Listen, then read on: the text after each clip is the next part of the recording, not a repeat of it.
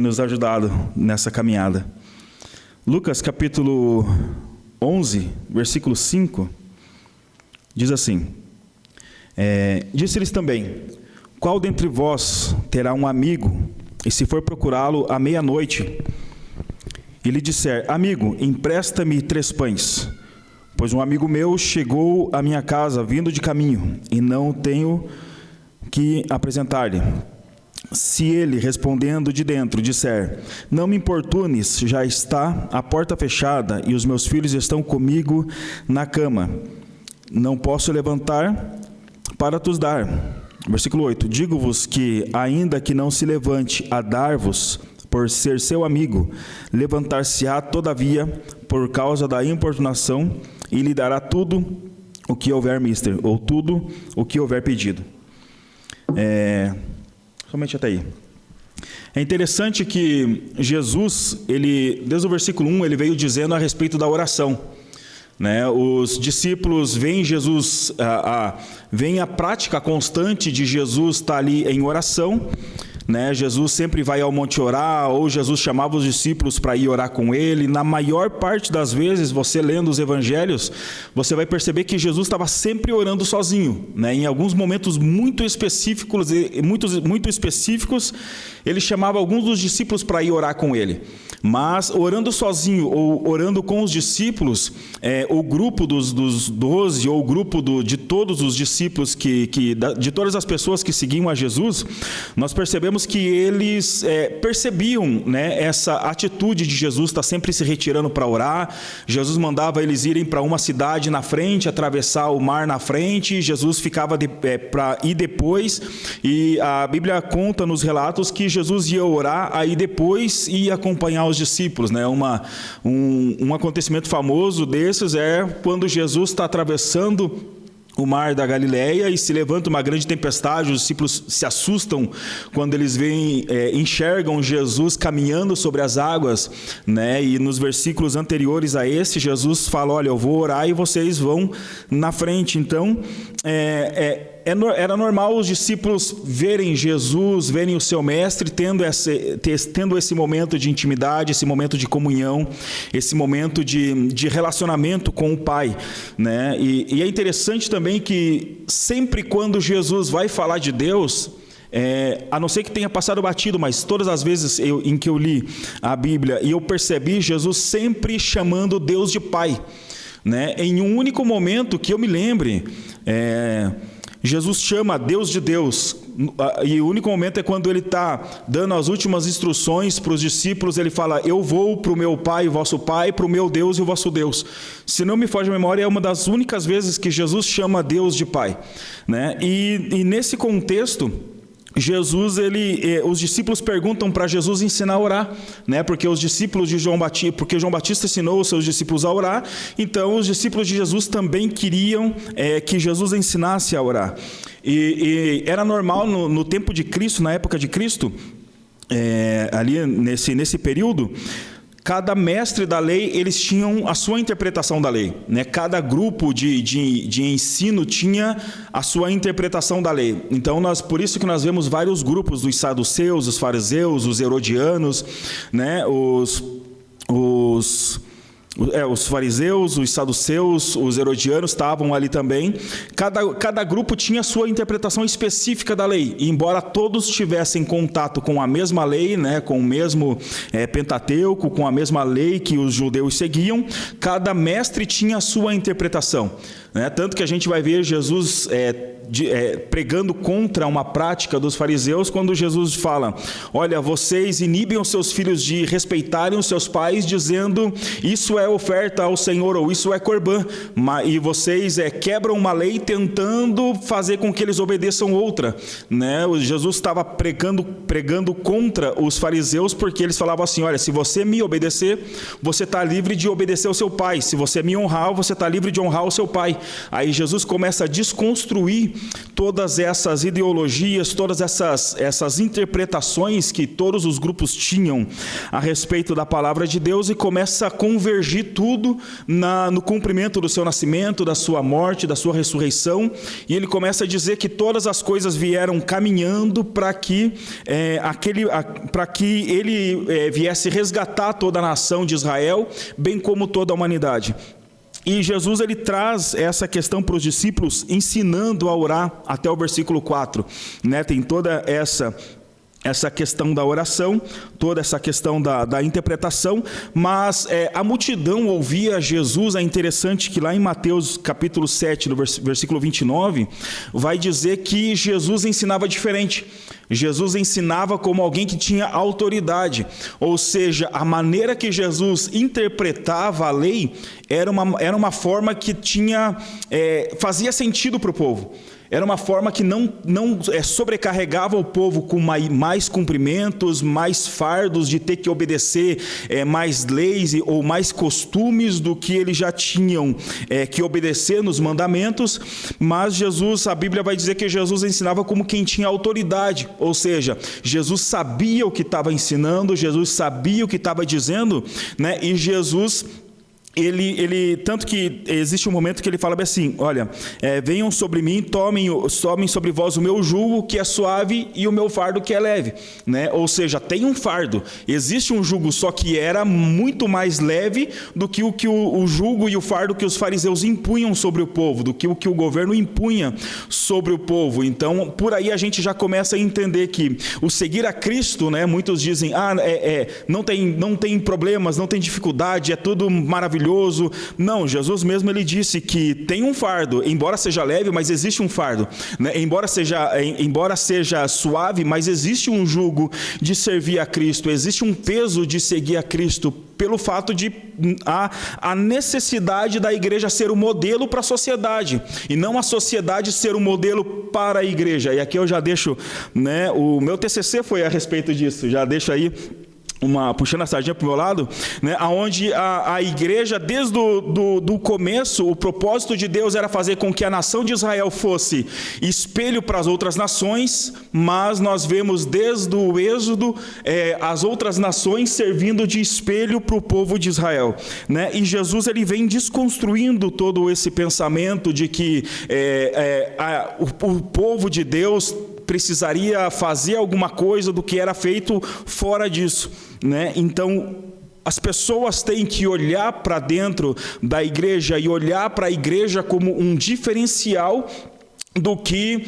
é, vem se seguindo, do que vem se pregando, do que vem é, se fazendo, das atitudes que vem se fazendo, porque se a igreja não for esse diferencial, nós nos igualamos a qualquer outro tipo de culto, nós nos igualamos a qualquer outro tipo de religião, ou seja, o cristianismo passa a ser mais uma dentre milhares de religiões que existem.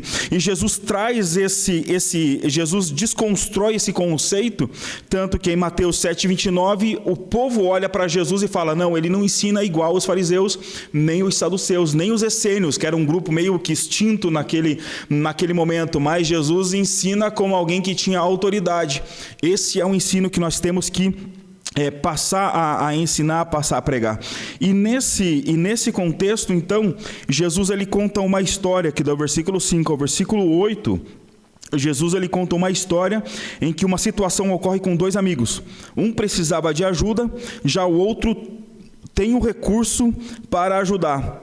Né? É, é, e, e, nesse, nesse contexto, Jesus fala: olha, é, um amigo chegou e tal, como foi lido, e a, nesse, nesse ponto, Jesus ele mostra que nós devemos apresentar as nossas necessidades. Né? Um amigo recebe outro amigo e esse um dos dois tinha uma necessidade e ele vai bate na porta de um outro amigo. Olha como essa reunião de amigos. Ele bate na porta de um outro amigo à meia-noite pedindo ajuda, porque se ele foi para aquele amigo, ele sabia que ele tinha meios de ajudá-lo. Ele sabia que não ia dar com a cara na porta. Ele sabia que se pedisse para fulano de tal, aquele fulano de tal teria o que ele precisava, teria os recursos que ele precisava. É interessante isso que nós, quando lemos Salmos, principalmente Salmos, é, tem alguns salmos que a gente até fica, eu pelo menos fico até meio assim, poxa, Davi ele foi um cara muito corajoso, né? Falando: Deus, arrebenta todos os meus inimigos. Senhor, vai lá e mata todos os meus inimigos. Senhor, eu não aguento mais isso. Os meus ossos estão doloridos de tanta angústia que eu passo. Mata os meus inimigos para que eles não consigam me alcançar. E a gente vê uma, essas coisas interessantes, né? Como pode Davi pedir para Deus matar os inimigos, né? Daí surgem muitas músicas por aí, né? Que o, sabor de mel e por aí vai. Que, é, mas enfim, voltando, é, Davi ele, ele, ele escreve tudo isso é, mas ele derrama, ele é uma oração aonde ele está derramando é, na presença daquele que pode ajudá-lo. Né? Ele está se abrindo o seu coração, falando: Deus, eu não aguento, ó, tira os meus inimigos de perto de mim e tal. Por mais que seja uma maneira estranha de dizer, mas ele está derramando as suas dores hum, aos pés certos. Né? Ele está derramando as suas aflições aos pés daquele que pode resolver. Davi ele não, não ia lá, né, se existisse no Facebook lá, estou me sentindo arrasado porque estou passando por isso, isso e aquilo. Né? Davi ele não, ele não sai se abrindo para qualquer um, ele não sai se abrindo para todos, mas ele apresenta as suas dores, ele apresenta a sua angústia aos pés daquele que podia resolver.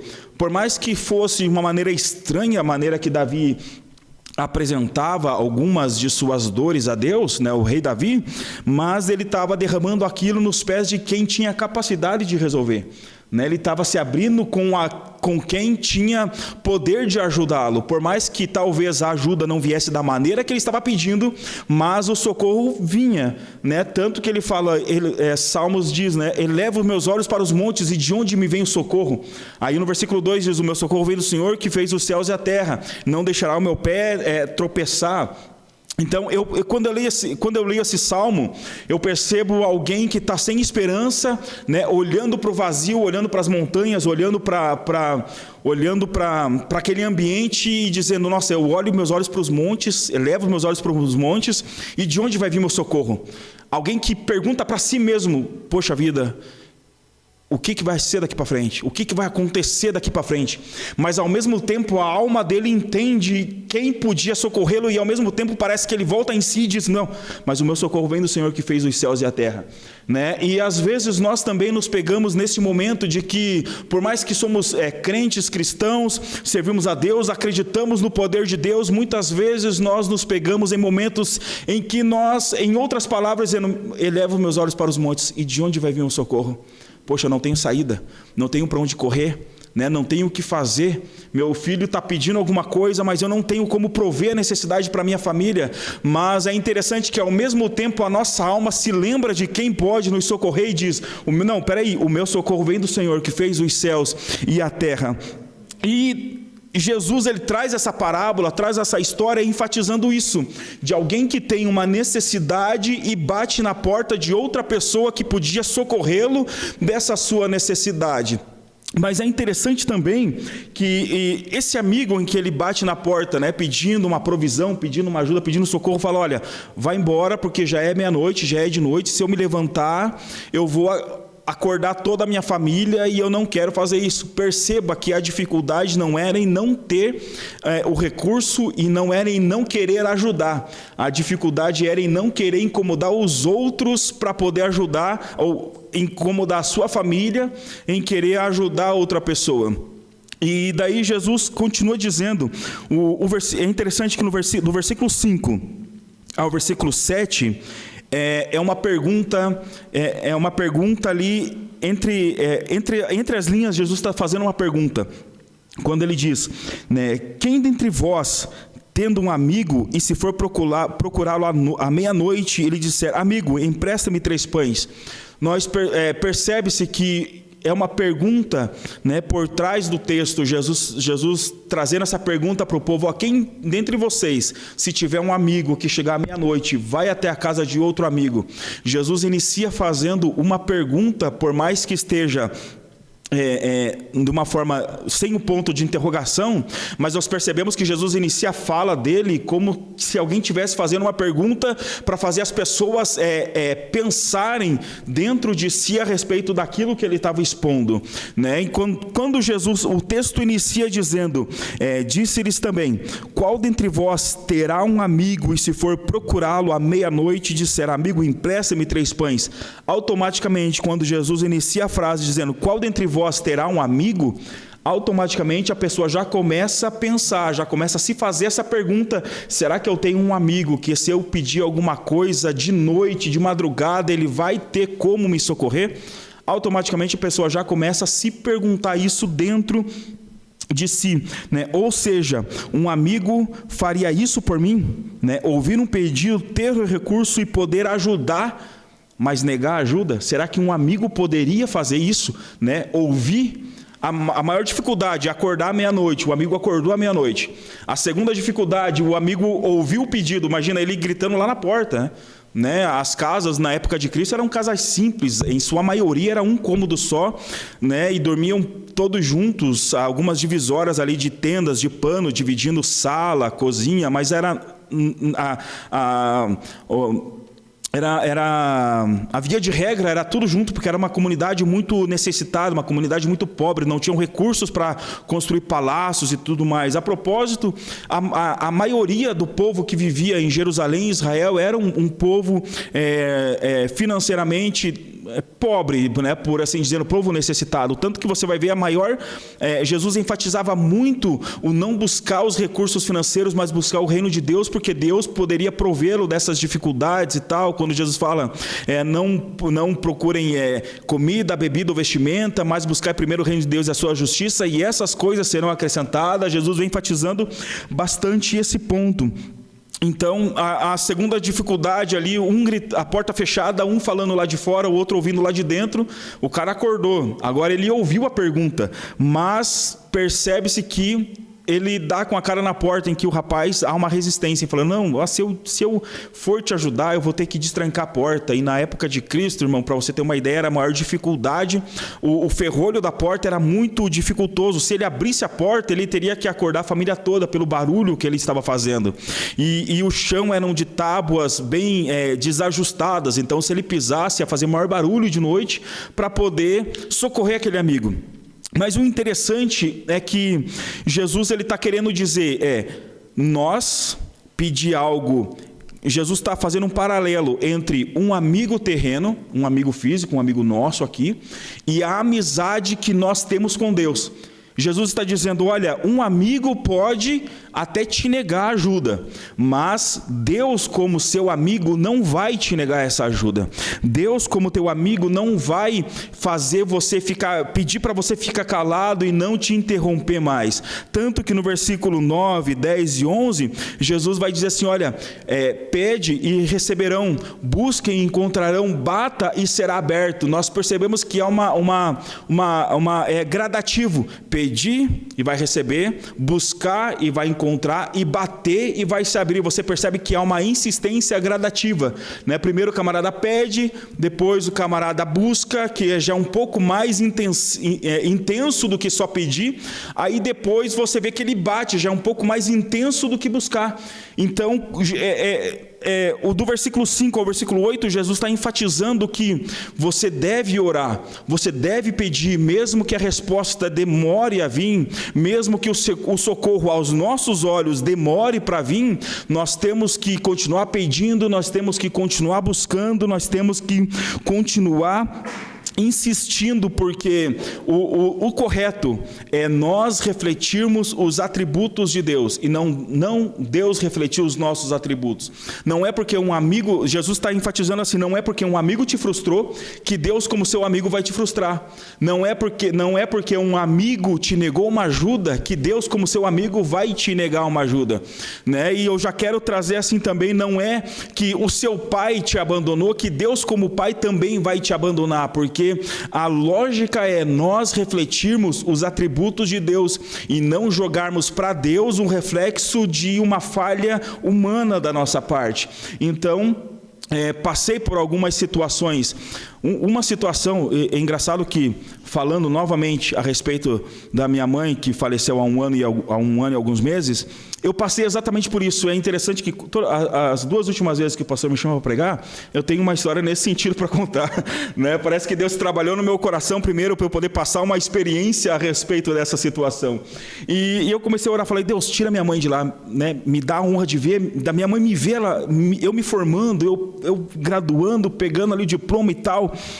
E eu comecei a orar nesse sentido.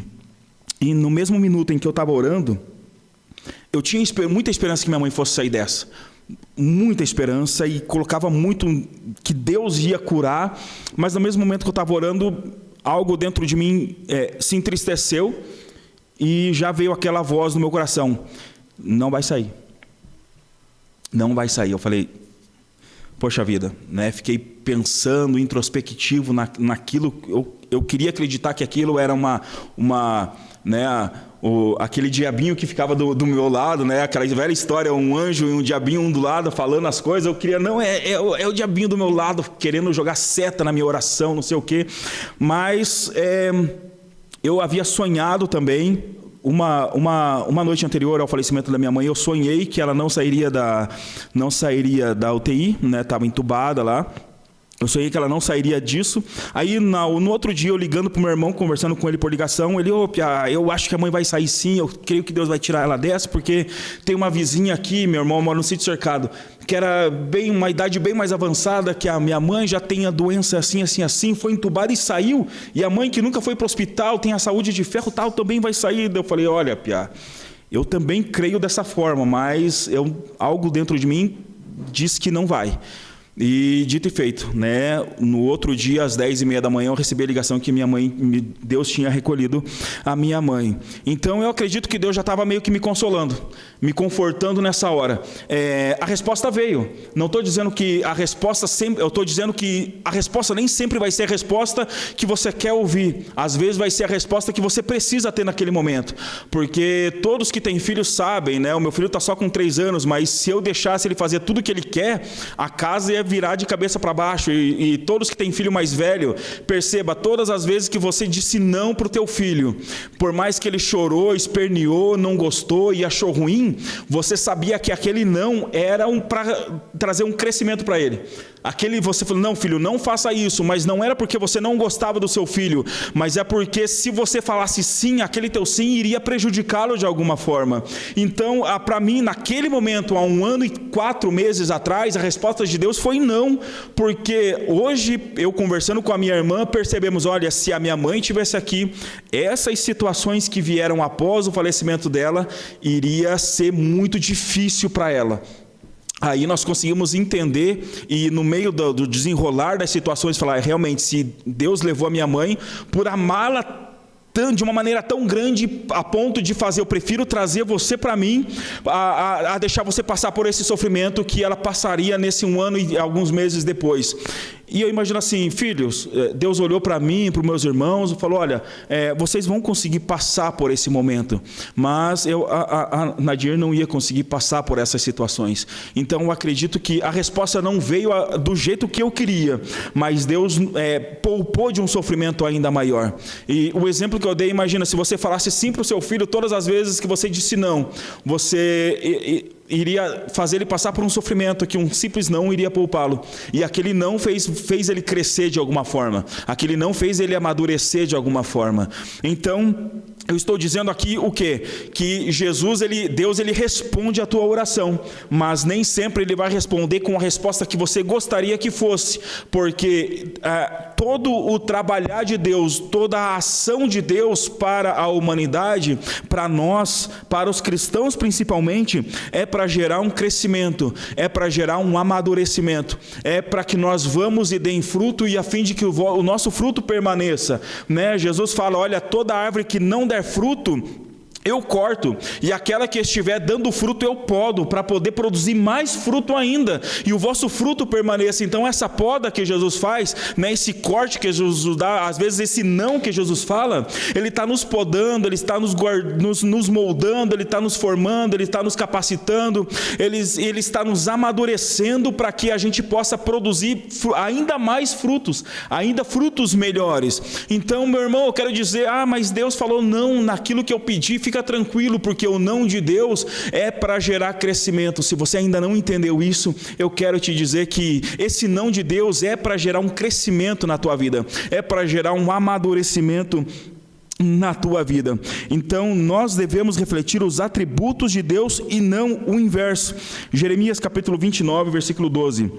Né? Deus, como nosso amigo, ele nos ouve.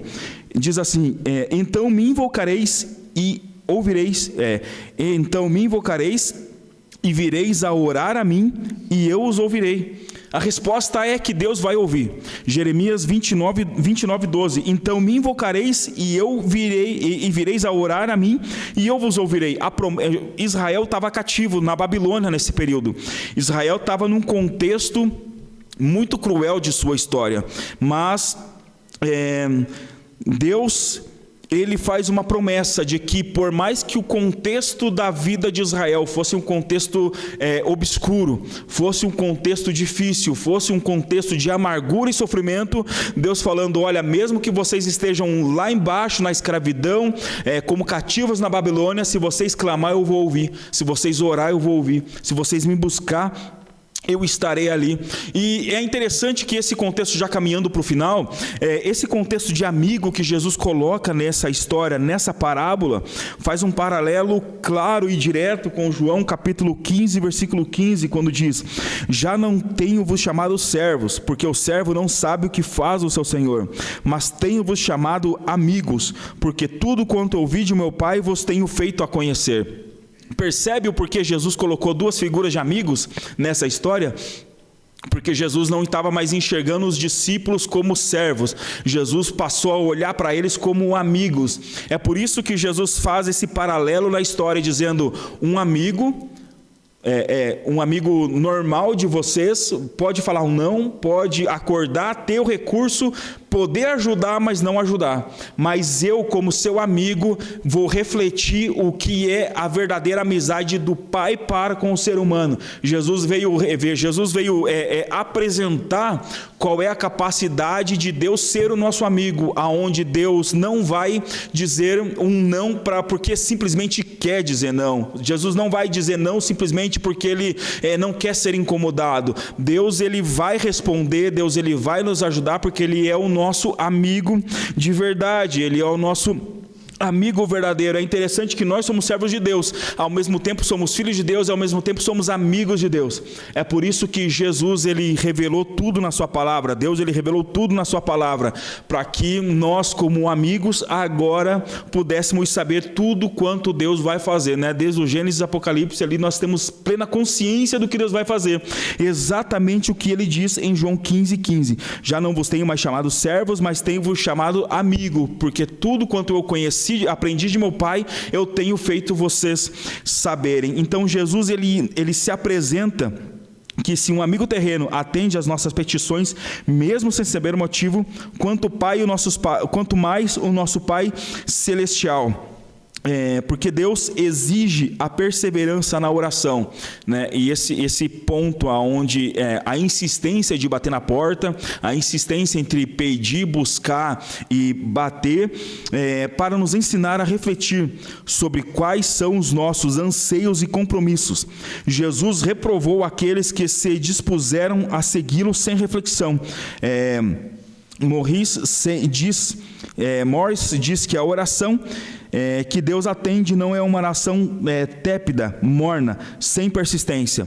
Você quer uma resposta para a sua oração, irmão, mesmo que seja uma resposta negativa para o teu crescimento, persista na oração. Continue orando, porque, igual eu falei anteriormente, por mais que seja um não, vai ser para o teu crescimento, para o teu amadurecimento. Mas persista na oração, persista na busca, porque Deus certamente vai vir em teu socorro de uma forma ou de outra. A.W. Tozer, que foi um pastor e escritor, ele diz assim, e já encerrando: Deus responde nossa oração, não porque somos bons, mas porque Ele é bom. Deus responde a tua oração não porque você jejuou até o meio-dia e resolveu orar à noite. Deus responde a tua oração não porque você jejuou 12 horas, 24 horas e se sente o um super crente. Deus responde a tua oração porque simplesmente porque ele é bom. Simplesmente porque Deus resolveu ouvir a tua oração. Deus responde a nossa oração como ele colocou muito bem colocado, porque ele é bom. Então eu quero encerrar dizendo a você, meu irmão, continue orando, continue buscando, não pare de buscar, não pare de orar, por mais que a resposta está demorando, né? Deus ele não vai demorar, Deus ele vem no momento certo, Deus ele não está demorando, Deus ele está é uma frase que eu disse para minha esposa que a gente estava namorando isso há oito, sete anos atrás, ela estava procurando serviço, oito anos. E ela não acha, não sei o que, tá difícil e tal, tal, tal, tal, tal, tal. Eu falei, né, aquela novo convertido, né? Eu falei, agora, tô namorando, né? Vou vir com a minha deixa agora para falar, olha que rapaz de Deus que eu estou namorando. Aí eu falei, olha, amor, não, Deus não está demorando, Deus está caprichando, né? Fica tranquila, porque no momento certo Deus vai dar aquilo que é para você, aquilo que vai ser bênção na tua vida, aquilo que vai trazer crescimento para você e tal. Ela, ah, é verdade, né? E Beleza, fechou, estamos casados há oito anos. E olha, a resposta foi, ó, né? Mas, brincadeiras à parte, é, é, essa mesma resposta parece uma coisa tão simples, mas né, Deus ele não tarda, Deus ele não falha, mas Deus ele vem no momento certo em que nós precisamos de socorro, no momento certo em que nós precisamos de ajuda, porque ele sabe até onde há a nossa capacidade. Deus sabe até onde nós o nosso limite, Deus conhece muito bem. Então fica tranquilo, porque Deus ele não está demorando para te responder. Deus ele está é preparando algo que vai ser bênção na tua vida, preparando algo que vai ser para a tua edificação, para o teu crescimento. E o recado que eu quero deixar o último é continue persistindo na oração, que Deus ele com certeza está ouvindo e continua ouvindo e continuará ouvindo a tua oração. Amém? Não, eu quero antes de entregar a palavra ao pastor, orar junto com os irmãos. É, e já encerrando a mensagem nessa noite. Jesus, nós te louvamos. Jesus, nós te glorificamos porque o Senhor é um Deus verdadeiro, o Senhor é o nosso amigo, o Senhor é o nosso Pai, o Senhor é aquele que nos ouve, o Senhor é aquele que nos conforta, o Senhor é aquele que nos consola, por mais que no momento nós possamos não entender aquilo que o Senhor está fazendo, mas se vem de Ti, sabemos que é algo bem feito, sabemos que é algo bom, sabemos, Deus, que é, é algo para nossa edificação.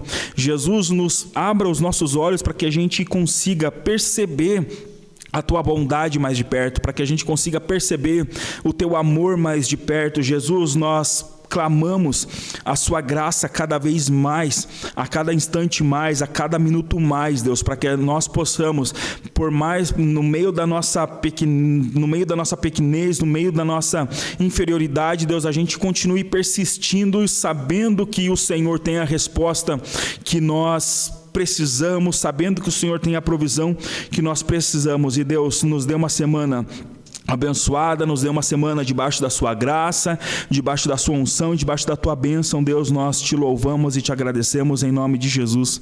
Amém.